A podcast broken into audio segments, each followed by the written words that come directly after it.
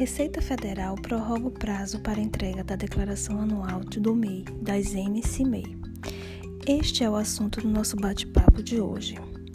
Eu me chamo Débora e faço parte da Rede NAF da Unime Lauro de Freitas.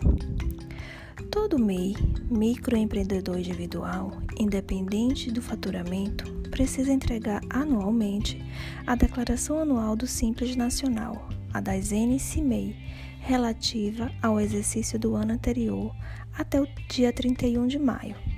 Porém, neste ano, em função da pandemia do Covid-19, o prazo foi estendido. O microempreendedor individual ganhou mais tempo para fazer a sua declaração de faturamento à Receita. O novo prazo vai se estender até o dia 30 de junho. Quem deu baixa no registro MEI do ano fiscal também precisa declarar.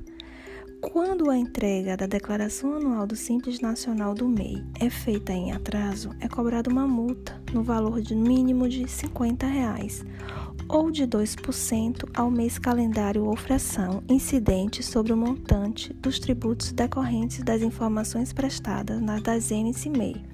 Caso o pagamento seja feito em até 30 dias, a multa será reduzida para 25 reais. A prorrogação do prazo para entrega da DASN CIMEI para o dia 30 de junho está prevista na resolução CGSN número 154 de 3 de abril de 2020. E esse foi o assunto do nosso bate-papo de hoje. Até a próxima!